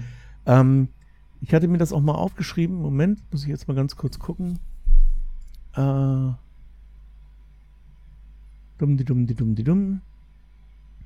Das heißt, um das Ganze nochmal zusammenzufassen, ähm, ne, äh, in Deutschland war die Produktion von Solaranlagen schwierig möglich. China hat dann diese Chance genutzt, um extrem viel zu skalieren, groß zu skalieren, viel zu produzieren. Währenddessen wurde viel Innovation geschaffen, aber das war noch größtenteils für den Westen gedacht, ne, die gesamte Produktion, bis China irgendwann äh, verstanden hat, okay, wir brauchen auch mehr erneuerbare Energien für den Binnenmarkt. Ich glaube gleichzeitig, was ich gelesen habe, ist, dass viele Länder im Westen, inklusive Deutschland, sehr viele Subventionen für Solaranlagen gekürzt hat im Rahmen dieser Finanzkrise, weshalb China dann irgendeine Lösung finden musste, um diese ganze Produktion der Solaranlagen nicht ähm, ja, zu unterstützen. Und das ist auch der Grund, warum sie dann im Fünfjahresplan die, ähm, sage ich mal, den Binnenmarkt versucht haben anzu, ähm, ja, also zu, zu, zu stärken. Ja, das, das passt so nicht, weil, wie gesagt, dieses Interview habe ich ja 2008 gegeben mhm. und genau da gehe ich ja drauf ein und da geht es, es, es geht tatsächlich um den, um die Nachfrage nach Energie. Also, okay. dass der Markt in Deutschland dann einging, da kommen wir auch gleich zu. Äh, also, ich finde das jetzt mit der Bahn nicht. Auf jeden Fall, was ich sagen wollte, ist, ähm, da wurden, ich weiß nicht, wie viele tausend Kilometer geschaffen. Was man aber gleichzeitig gemacht hat, ist also irgendwann in 2010 gab es noch ungefähr 5000 Kilometer oder so. Ich nenne jetzt einfach eine Zahl. Und heute gibt es, keine Ahnung, 80.000 Kilometer oder 50.000. Denkt dir was aus. Also es hat sich enorm vervielfacht. Was man gleichzeitig gemacht hat, ist, man hat neben diese Bahn Kabel gelegt, die für die Leitung von hoch, also für, von hochtransformiertem Strom geeignet sind. Das heißt, ich habe gleichzeitig dafür gesorgt, dass ich den Strom aus irgendwelchen abgelegenen Gegenden auch bekommen habe, äh, bekommen kann, zu mir geleitet wird. Ähm, das ist nämlich essentiell. Das ist das, was in Deutschland auch immer wieder so Probleme macht, wenn irgendwelche Windparks erschlossen werden, hm. in der Ostsee zum Beispiel, und da ist kein Kabel. Das wird schwierig. So, und das was hat man natürlich hier auch gesehen, aber dann gab es eben eine Bahn, die nach, äh, nach Lhasa gebaut wurde. Diese Bahn schleppt auch ein riesiges Kabel mit sich mit. Und ähm, das kann ich dann anzapfen, wenn ich irgendwo einen Solarpark entstehen lasse. Das wird dann einfach mit genutzt. In Deutschland äh, diskutiert man gerade über Trassen und naja, das ist so wie Stuttgart 21, da wird viel diskutiert und wahrscheinlich wird überhaupt keine ähm, ähm, Hochspannungstrasse jemals irgendwo, also unterirdisch verlegt, in Deutschland irgendwo zu Rande kommen. Auch das ist ein Punkt, der bei der ähm, bei der Verbreitung der Photovoltaik sehr wichtig ist. Es geht nicht nur um die Rohstoffe, es geht auch nicht nur um die Produktion, es geht auch nicht nur um die ganze Geschichte der Patenterei, das ist auch nicht ganz unwichtig, äh, sondern es geht natürlich auch um die Infrastruktur, die ich schaffen muss. Ähm, wenn ich das nicht habe, nützt mir das nichts. Ich kann das nicht irgendwo hinstellen, wo ich nicht das Kabel zu mir bekomme und zwar umso mehr in China. Denn hm, hier habe ich diese Entfernung in Deutschland vielleicht nicht. Also das ist auch nochmal so eine andere äh, Kiste. Ja, also wir hatten, das war so die Situation, dass jetzt der Markt explodierte. Ähm, und ah, jetzt habe ich es endlich gefunden. Ähm, 2010 waren es 5000 tatsächlich Kilometer und 2020 waren es 38.000 Kilometer wow. Bahnstrecke, also auch Wahnsinn. verlegte Kabel am Ende. Hm. Ähm, und das geht ja weiter, das ist ja noch lange nicht vorbei. Hm. Ähm, und nochmal zur Skalierung. 2016 hatten wir 78 Gigawatt ähm, in China und heute, ein paar Jahre später, also fünf Jahre später, haben wir 255 äh, Gigawatt. Und in Deutschland hat das mehr oder weniger stagniert. Da hatten wir 2016 41 Gigawatt und heute 53 Gigawatt. Das ist nicht so wahnsinnig viel ähm, Anstieg. Das ist in der Summe natürlich schon nicht schlecht, wenn man das gerade umrechnet auf pro Kopf, ist Deutschland immer noch ziemlich gut. Aber äh, im, im Anstieg, also im Delta, ist das nicht so doll. Also kann man eher von einer Rezession sprechen und das genau fand dann nämlich auch statt. Also wir hatten, ich hatte ja kurz umrissen, wir hatten die Situation, dass die ähm, Module billiger wurden, dass der Nachschub in Deutschland, äh, in, in, in China äh, einigermaßen funktionierte und die, ähm, der Verbrauch anwuchs. Und dann kann man sich natürlich jeder denken, dann greift einerseits der Markt, der sagt man, wenn ich jetzt eine hohe Nachfrage habe, kann ich auch den Preis erhöhen eventuell. Äh, und auf der anderen Seite, wenn ich eine hohe Nachfrage habe, kann es passieren, dass mir die Rohstoffe knapp werden. Und beides trat ein. Das eine war, dass die Leute, die jetzt diese ganze Technik rundherum gebaut haben, in Deutschland zum Beispiel, also Wechselrichter, Stellage etc. pp. Die sind alle hungrig geworden und die Anlagen wurden immer teurer und auch in der Produktion, weil nämlich das Silizium sich plötzlich verknappte. Der Solarboom fand ja nicht nur in Deutschland statt, sondern auch in anderen Ländern. Ähm, und plötzlich war kein Silizium mehr da. Das bisschen, was äh, Q-Cells in Bitterfeld herstelle, reichte hinten und vorne nicht. Also musste man das irgendwo in China herstellen. Muss man dazu sagen, ähm, da kam dann auch eine ganze Reihe von Firmen neu auf den Markt, zum Teil aus den USA, aber einer, der, dessen Namen man sich vielleicht auch merken sollte, das war Shi Zhengrong. Der hatte dann ähm, in Wuxi die äh, Suntech Power gegründet. Und das war so die größte Firma zu jener Zeit mal äh, im, im Bereich Solar. Ähm, also, wie gesagt, das war Wuxi. Und jetzt, wie gesagt, trat genau das ein, was alle befürchtet hatten, eine sogenannte Überhitzung des Marktes. Das heißt, ähm, einerseits Rohstoffe weg, andererseits Preiserhöhung. Ähm, und die Chinesen haben natürlich auch ihr Übriges dazu getan, denn das war ja auch so ein bisschen die Angst der Europäer, dass wenn die Chinesen jetzt anfangen, ihren eigenen Markt auch noch zu versorgen, ähm, dann wird es schwierig. Und das hat der Staat ja mehr oder weniger auch vorgeschrieben, das zu tun. Weil deswegen stimmte die, die Zeitangabe vorhin nämlich nicht. Das war schon 2008, also noch bevor mhm. ähm, dem Knall. Ähm, die ja, jetzt musste man diese Situation irgendwie lösen. Also ähm, und die deutschen Firmen waren darauf denkbar schlecht vorbereitet. Allen voran Frank Asbeck mit seiner Solar World, der, wie gesagt, bis dahin in China eingekauft hat und in China produzieren lassen hat. Die Produktion, die er in Freiberg hatte in Sachsen, die, das war ein Unternehmen, das er von der Bayer AG, jetzt kommen wir wieder zu mir, gekauft hatte, ähm, die ja nicht hinten und nicht vorn profitabel war, und die Mengen an Silizium, die Mengen an Modulen, die dort rausgehauen wurden, das war geradezu lächerlich im Vergleich zu dem, was benötigt wurde, beziehungsweise das, was aus China kam. Er hat dann versucht, er hat sich dann in China bei verschiedenen, äh, in Amerika bei verschiedenen Firmen eingekauft und er hat sich das bei sehr vielen Firmen hier in China durch, ja, ähm, verscherzt, sagen wir es mal vorsichtig.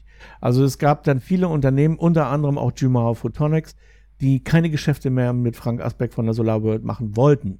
Die gesagt haben, ja, okay, wir können dir 10.000 Module verkaufen im Monat, machen wir aber nicht, weil wir wissen nicht, wie das mit dir weitergeht.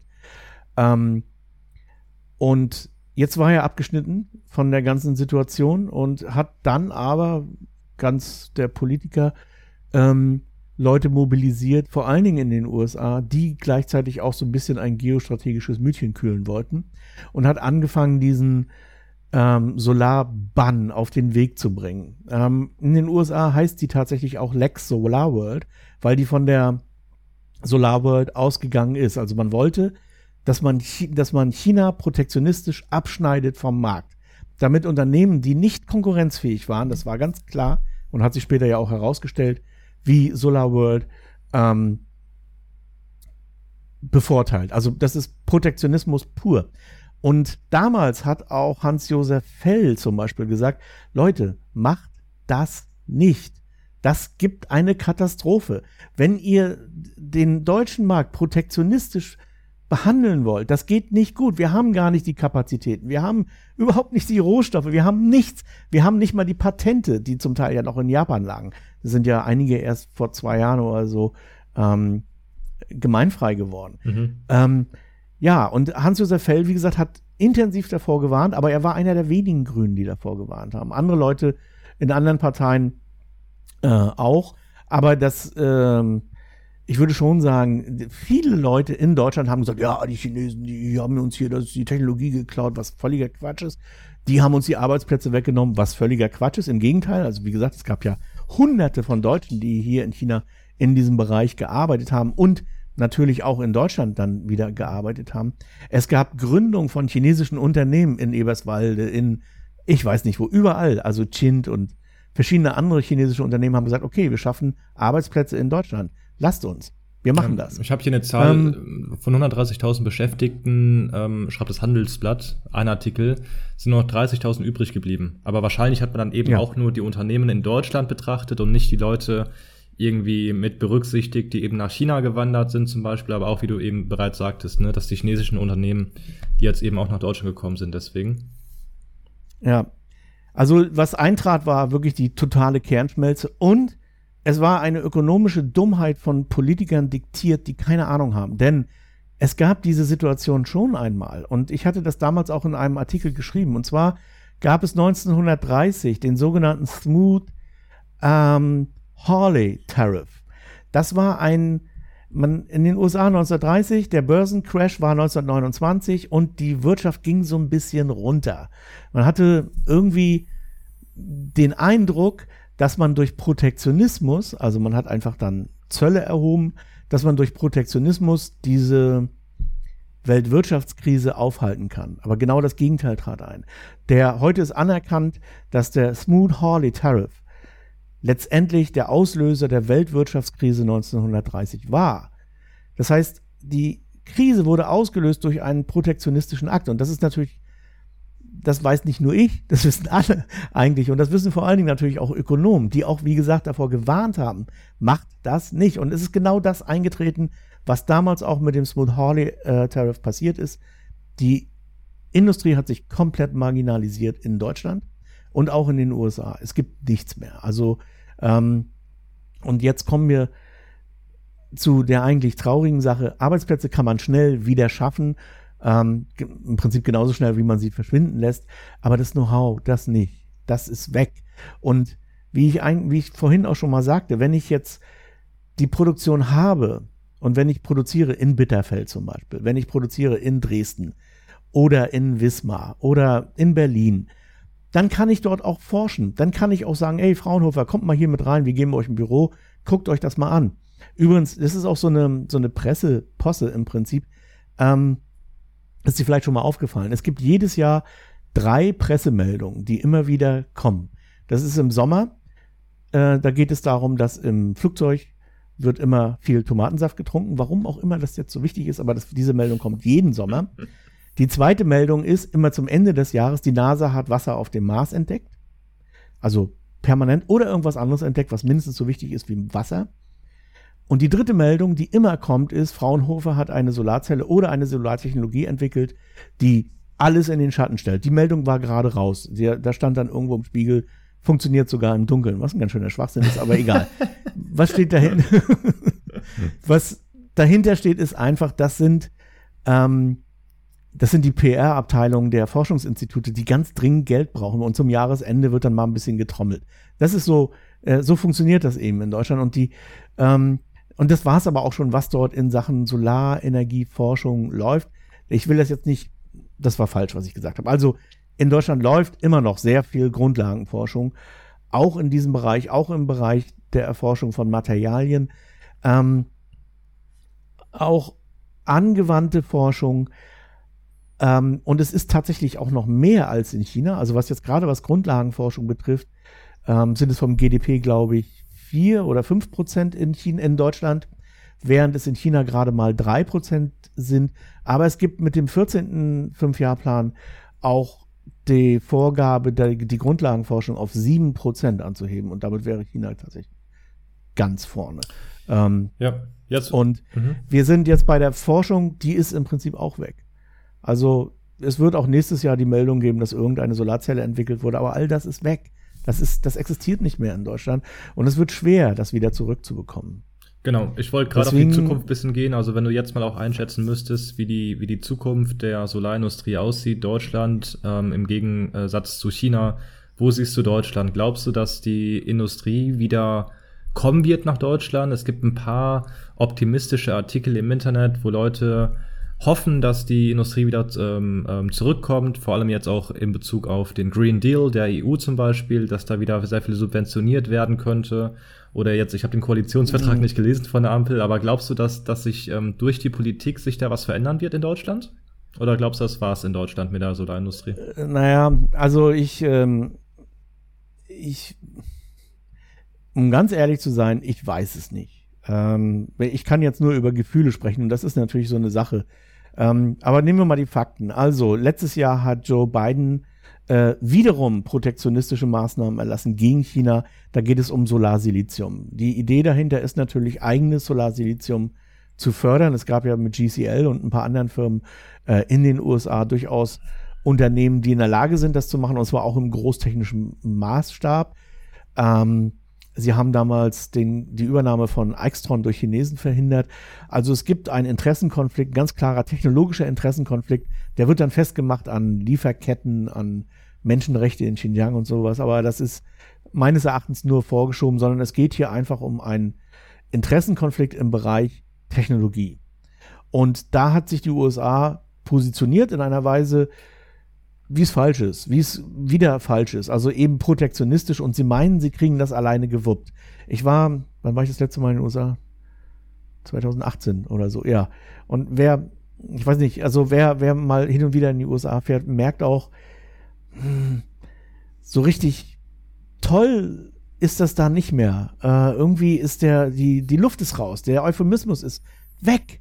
Und ähm, ich habe allmählich, und man, man sieht dann immer so die, die Unternehmen in der Bay Area, die so viel wuppen, ja, aber das ist auch alles nicht so, das ist Plattformkapitalismus, da wird nicht wirklich was Neues produziert. Die produzieren keine Eisenbahn, ja, ein Elektroauto. Ja, es ist vor allem Aber, so interessant, das von dir zu hören, weil du ja von China sozusagen in die USA gehst. Und ich gehe mal davon mh. aus, dass du genau dieses Gefühl ähm, des Aufbruchs in China wahrscheinlich mehr spürst als in den USA, oder? Ja, auf jeden Fall. Es ist nicht mehr ganz so, wie das jetzt noch 2006 war oder mhm. so natürlich, mhm. aber es ist immer noch, wenn es um solche Sachen geht, ähm, da, da ist auch eine gewisse nationalistische Konnotation, die ich nicht mag. Äh, aber in China die, die oder USA? Zweifellos vorhanden. Ja, ja, in China. Hm. Nein, in den USA sowieso, da geht nichts ohne Flagge. Aber äh, auch hier eben. ähm, und ja, okay, das sind die Fakten. Also, das ist Joe Biden versucht sich wieder mit Protektionismus. Das geht schief. Das sage ich jetzt da bin ich mir hundertprozentig sicher, da können wir sofort eine Wette drauf abschließen, das geht schief. Ähm, weil China hat da schon einen gewissen Vorsprung. Ähm, da komme ich auch gleich nochmal zu. Ähm, und Annalena Baerbock äh, vertritt im Prinzip eine US-Politik.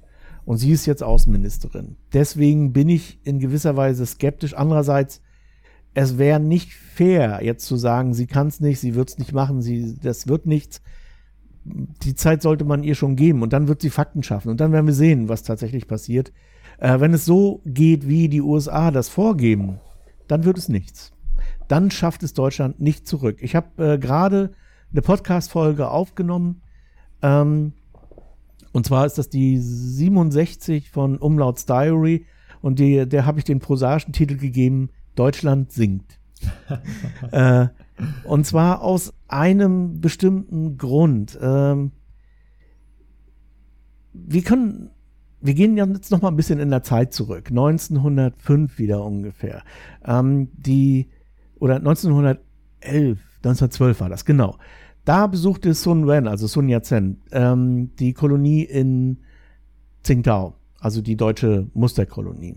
Und er hat damals einer deutschen Zeitung ein sehr interessantes Interview gegeben, das ich auch äh, als von einem Hörbuchsprecher äh, einsprechen lasse in dieser Podcast-Folge, was Sun Yat-sen von den Deutschen hält. Und er schwört auf die Deutschen. Er sagt, das sind unsere Freunde. Wir müssen uns an die Deutschen halten, weil sie so wissenschaftlich sind, weil sie alles durchdenken, weil bei ihnen Wissenschaft an allererster Stelle steht. Das war auch so. Einstein, Hahn, Lise Meitner, die ganzen Physiker, alles das, was heute unsere Physik bestimmt, kam aus Deutschland zu jener Zeit. Und das hat natürlich auch Sonja Zen gesehen und hat auch in diesem Interview gesagt, mit USA und England, das wird nichts. Das sind, das sind nicht die Leute, an denen wir uns anhängen sollten. Deutschland ist es. Okay, und jetzt erleben wir im Rahmen der Pandemie nicht nur die Seuche eines Virus, sondern auch die Seuche der Unwissenschaftlichkeit. Dass Leute geistig zurückfallen ins Mittelalter. Ähm, ich habe auch nicht ganz umsonst dieses T-Shirt hier angezogen. Ich weiß nicht, ob du das lesen kannst. Ähm, das ist ein Spruch von äh, Richard Dawkins, ähm, der mal, der genau das sagte, was auch Sun Yat-sen sagte. Ich lese das mal vor. If you base medicine on science, you cure people. If you base the design of planes of science on science, they fly. If you base the design of rockets on science, they reach the moon. It works, bitches. Und genau das ist der Punkt. Äh, Wissenschaft ist der Punkt. Und die wissenschaftliche Zusammenarbeit zwischen Deutschland und China, wenn das nicht gelingt, wenn das der Baerbock nicht gelingt, dann hat Europa und Deutschland keine Chance in diesem Wettbewerb. Davon bin ich wirklich fest überzeugt. Ich habe mir da auch vorhin noch mal so ein paar Gedanken gemacht. Es gibt ja dieses National Basic Research Program of China oder Joshi San. Ich weiß nicht, ob du das kennst, diese 973. Joshi San, ja. Ähm, mhm. Und ähm, da sind äh, Projekte genannt, die jetzt besonders gefördert werden. Das ist natürlich die Energieunabhängigkeit. Da gehört auch die Fusionstechnologie dazu, die vielleicht jetzt nicht um unser nicht dazu da sein wird, um unser Energieproblem zu lösen, aber vielleicht um später die Weltraumfahrt zu revolutionieren, was auch immer. Auf jeden Fall gehört das dazu. Aber da sind auch fertige Projekte, wie zum Beispiel Juno. Das ist das Jiangmen Underground Neutrino Observatory in Sichuan. Das ist ein riesige, an eine, eine Wahnsinnsmaschine, die Neutrinos auffängt. Das heißt, dort wird Grundlagenforschung gemacht, äh, allererster Sahne. Das ist etwas, was man wirklich in den nächsten 20, 30, 40, 50 Jahren nicht in ein Produkt umwandeln kann. Aber hier werden Tatsachen geschaffen. Mhm. Oder das ist das CEPC. Das ist der, das ist sowas wie das LHC in CERN. Nur zweimal so groß. 100 Kilometer lang ist dieser Ring. Ähm, damit soll dieses Jahr noch begonnen werden zu bauen. Dann müssen sie sich ein bisschen beeilen. Also wahrscheinlich fängt es nächstes Jahr damit an. Oder FAST, das ist dieser, dieses 520 Meter Radioteleskop in Guizhou. Das existiert schon. Ähm, das führt einfach nochmal vor Augen. Ne? Also die, die, also, Entschuldigung, ähm, gerne weiter. Ja, dann das Space-Programm oder ja. das Mondprogramm, das Mars-Programm, all diese ganzen Sachen, das ist alles keine Forschung, die sich so richtig direkt auszahlt. Man sagt das zwar, damit die Steuerzahler beruhigt sind, aber eigentlich ist das Grundlagenforschung. Ähm, das ist Chu ist falsch, das Pinyin ist falsch. Ich weiß nicht, wie es ausgesprochen wird. Äh, Zu Chongze wahrscheinlich. Ähm, das ist der bislang fortgeschrittenste Quantumcomputer in China. Und, und, und. Und da, von diesen Projekten gibt es unzählige.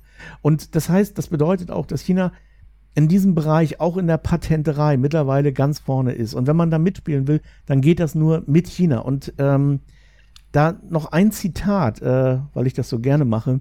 Äh, Gerold Heinrichs, der vom DLR, ähm, da gibt es eine EU Corporation Science and Technology mit China, COST heißt die, ähm, at all. Also das hat er nicht alleine gesagt, sondern die haben in einem Papier geschrieben, in the area of climate cooperation between the EU and China, despite all differences, is imperative and will not be questioned. Das heißt, wollen wir den Klimawandel verhindern, geht es nur mit China, nicht anders. Also keine andere Chance. Nicht nur, weil China ein Emittent ist, weil sie CO2 ausstoßen, sondern auch, weil sie wissenschaftlich ganz vorne mitspielen. Und wir kommen da nicht mehr dran vorbei. Ob wir das das ist völlig egal, was man für Gefühle darüber hat. Ja. Das spielt einfach keine ja. Rolle, sondern mhm. es ist, wie es ist. Und ja, man wird jetzt einfach abwarten müssen, ob die Außenministerin das versteht, was ihre Wissenschaftler sagen. Das führt das, einfach nochmal so krass vor Augen, wie weit China auch schon ist, ne, wenn es um Grundlagenforschung geht. Danke auch für die Aufzählung der, der ganzen Projekte. Das war mir selber gar nicht so bewusst, wie weit China in diesen äh, Bereichen schon ist. Ja, man redet immer von CERN, aber jetzt hast du gesagt, ja, doppelt so groß in China nochmal. Das ist einfach, ähm, ja, unglaublich, unfassbar, ähm, in, in welch kurzer Zeit China es ge geschafft hat. Und ähm, du sagst also, der Weg sollte sein, damit Deutschland eben in diesem Bereich zukunftsfähig bleibt. Wir müssen mit China kooperieren. China kann gar nicht mehr ignoriert werden, weil China eben auch schon so vorne dabei ist in der Forschung und eben nicht den USA hinterherlaufen, ne? Genau weil das, ja, wenn, wir können das ja mal ganz, ganz äh, simpel und äh, vereinfachen, zu vereinfachen wahrscheinlich zusammenfassen, ähm, weil die USA einfach auch so auf einem absteigenden Ast sind. Und das Einzige, was sie noch haben, ist militärische Stärke, was natürlich auch eine gewisse Gefahr darstellt. Aber das stimmt nicht ganz. Also die USA haben nach wie vor auch eine Innovationskraft, die ähm, ganz oben mitspielt. Aber ähm, es ist einfach falsch, jemanden auszuschließen. Das, äh, ja, das funktioniert nicht.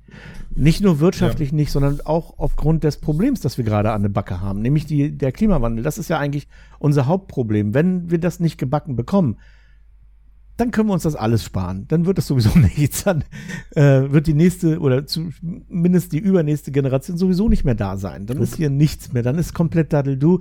Also es gibt eh nur eine Möglichkeit. Aber ob Politiker das so verstehen, verstehen wollen oder verstehen können, tja, im Rahmen der Kopenhagener Konferenz ähm, gab es auch eine neue positive Nachricht, ne? dass die USA ähm, sich auch oder dass China und die USA sich dazu bereit erklärt haben, auch äh, in einem gewissen Maße zusammenzuarbeiten gegen den Klimawandel, was wiederum ein bisschen Hoffnung macht. Ähm, genau. Ähm, ja. Super. Also hast noch irgendwas hinzuzufügen ähm, zum Thema Solar, Industrie, Technik, China, Zukunft? Ja. Aber auch was in den Podcast passt? So. Ähm, na, nein, ja, ich hätte noch vieles, aber ich finde, das reicht jetzt auch. Also wir haben jetzt über eine Stunde geredet und ich glaube, es war jetzt wahnsinnig viel Information auch. Ähm, mein Aufruf nur ist eben nicht immer gleich lossabbern und äh, hecheln, oh, die Chinesen und so, sondern erstmal überlegen, erstmal nachgucken, hm, ist da mein Weltbild wirklich korrekt? Ähm, wie gesagt, diese, also du kannst diesen, diesen Tonmitschnitt, also das hat Sun Yat-sen zwar gesagt, aber ich habe das äh, als deutsche Übersetzung von einem Hörbuchsprecher sprechen lassen. Es ist also nicht Sun Yat-sen, der da spricht, mhm. aber es ist sehr, sehr emotional vorgetragen. Du kannst das gerne haben und auch äh, bei dir einbauen. Sehr gerne. Denn das zeigt sehr gut, wie, wie das Verhältnis Deutschland-China sein könnte. Also äh, das ist so ein bisschen mein Traum, auch dass dieser Traum von Sun Yat-sen ähm, wieder wahr wird. War mir auch bewusst, also super viele neue Insights und Perspektive nochmal von dir, weil ähm, wenn ich, also als ich hier die Recherche gemacht habe, bin ich größtenteils ja auf deutsche Artikel gestoßen und auch die Sachen, die ich gerade eben genannt habe, ne, irgendwie Technologieverkauf, ähm, die hast du ja alle irgendwie im, im gewissen Maße hinterlegt oder jetzt auch, dass, dass China jetzt eigentlich nur profitiert hat, weil ähm, die Subventionen im Rahmen der Finanzkrise gekürzt worden sind. Das hast du ja auch irgendwie nochmal widerlegt. Oder das war mhm. eigentlich nicht der Hauptgrund dafür, dass China jetzt ähm, ja, sich so entwickelt hat, wie es sich entwickelt hat. Also danke auch nochmal für deine Perspektive. Ähm, und ich glaube, deine Perspektive ist auch die objektivere Perspektive, weil du ja ne, ähm, in der Industrie einfach so, so viel Ahnung hast, aber jetzt auch Deutschland und China sehr gut kennst beides. Ähm, von daher, ich glaube, äh, wir haben den Sinn des Podcasts mit, diesem, mit dieser Episode sehr gut erreicht. Und danke nochmal für die Einblicke. Ja. ja, nicht zu danken, immer wieder gerne. Ja. Super, und auch am Ende ähm, nochmal ganz kurz, du hast einen eigenen Podcast, vielleicht willst du ihn ganz kurz vorstellen. Ich habe den mal am Anfang ähm, vergessen zu erwähnen. Ja, ich habe ja drei, nicht? Du hast drei, du hast drei Podcasts, also, genau. Nein, ähm, also ich habe äh, alleine mache ich mein Tagebuch. Das ist das, was ich eben erzählt habe. Das ist Umlauts Diary. Ja, wie der Name sagt, eben ein Tagebuch. Erscheint wöchentlich. Da erzähle ich aus meinem Leben so private Sachen, äh, was mir gerade durch den Kopf geht. Und da eben auch dieser Rand in der letzten Folge Deutschland singt. Erscheint jeden Donnerstag. Diese heute habe ich es nicht geschafft, aber morgen dann wieder. Ähm, wie gesagt, das war in der Folge 67. Ähm, dann gibt es den professionellen Podcast, den, das ist der, soweit ich weiß, älteste China-Podcast überhaupt. Ähm, der läuft seit 2015 oder 14 irgendwie so. Ähm, das ist Umlauts are overestimated, mittlerweile in der zweiten Staffel schon. Und da habe ich meistens einen Gast, mit dem ich mich unterhalte, also im Prinzip so ein bisschen wie, wie euer Podcast auch, über bestimmte Themen, ähm, und ich versuche da so den Fokus in Richtung Kultur vor allen Dingen zu legen. Also ähm, das Kulturverständnis, Kultur ist jetzt aber ein sehr weit gefasster Begriff. Da war ja Yannick, manchmal auch nicht. Da war Yannick ja auch auf äh, einer Episode, ne? Genau, ja. Also das äh, ist der. Dann gibt es einen Podcast, den ich mit einer Freundin zusammen mache. Das ist Malatang. Da nehmen wir tatsächlich solche Kulturthemen wie zum Beispiel Malatang, also das Essen oder andere Sachen und verbinden das so ein bisschen auch mit Essen tatsächlich. Mhm. Also am Ende eines jeden Beitrags gibt es dann immer ein chinesisches Kochrezept, äh, das man nachkochen kann, wenn man Lust hat. Cool. Und das ist so ein 15 Minuten Podcast irgendwie, ähm, den wir so ein bisschen sporadisch betreiben, aber eigentlich haben wir da eine, eine doch eine äh, eine ganze Reihe von Themen, die wir so abarbeiten. Wir, das ist auch ein bisschen aufwendig produziert, obwohl am Ende nur 15 Minuten übrig bleiben. Wir fahren dann immer dahin, gucken uns das an, machen ein Filmchen, äh, gucken, ja, erzählen dann so ein bisschen darüber und das war's. Ähm, also das ist der Malatang Podcast. Ja, das sind Link. die Sachen. Dann mhm. packe ich auf jeden Fall ja, alles in die Beschreibung, alle drei äh, Links äh, zu allen drei Podcasts. Ja, dann nehme ich noch mal was vorweg aus der Zukunft. ähm, ich hatte ja, ähm, hatte ich mich ja schon ähm, äh, mal geäußert über das Buch, äh, über das Buch, was ich geschrieben habe, also Lia und der Schatz, was wie gesagt ein ganz einfacher Krimi ist und so. Und dieses Buch habe ich vertonen lassen. Also es gab einen professionellen Hörbuchsprecher, der das eingesprochen hat, das gesamte Buch. Und ähm, das gibt es jetzt auch irgendwo schon zu kaufen, glaube ich, äh, als Hörbuch. Das erscheint demnächst auch bei Audible und wie das alles heißt. Ich äh, verfolge das jetzt nicht so ganz genau, wann das und wo das und wie das erscheint. Was ich eigentlich sagen will, ist, ich werde dieses Buch auch nochmal verpodcasten. Das heißt, ich werde über ein Jahr hinweg ähm, das Buch veröffentlichen. Das heißt Kapitel für Kapitel für Kapitel, ähm, so alle zwei Wochen das ist natürlich in gewisser Weise auch eine Marketingmaßnahme, denn kein Mensch hält das aus, wenn es einen interessiert. äh, der wird dann zwischendurch irgendwann das Buch kaufen, natürlich. Ja. Also, das ist die Idee. Ja, aber das ist noch nicht fertig. Das, also, das muss ich irgendwann auch mal machen, wenn ich ein bisschen Zeit dafür habe. Ja, cool. Schau ich mal rein, sag Bescheid, wenn es fertig ist.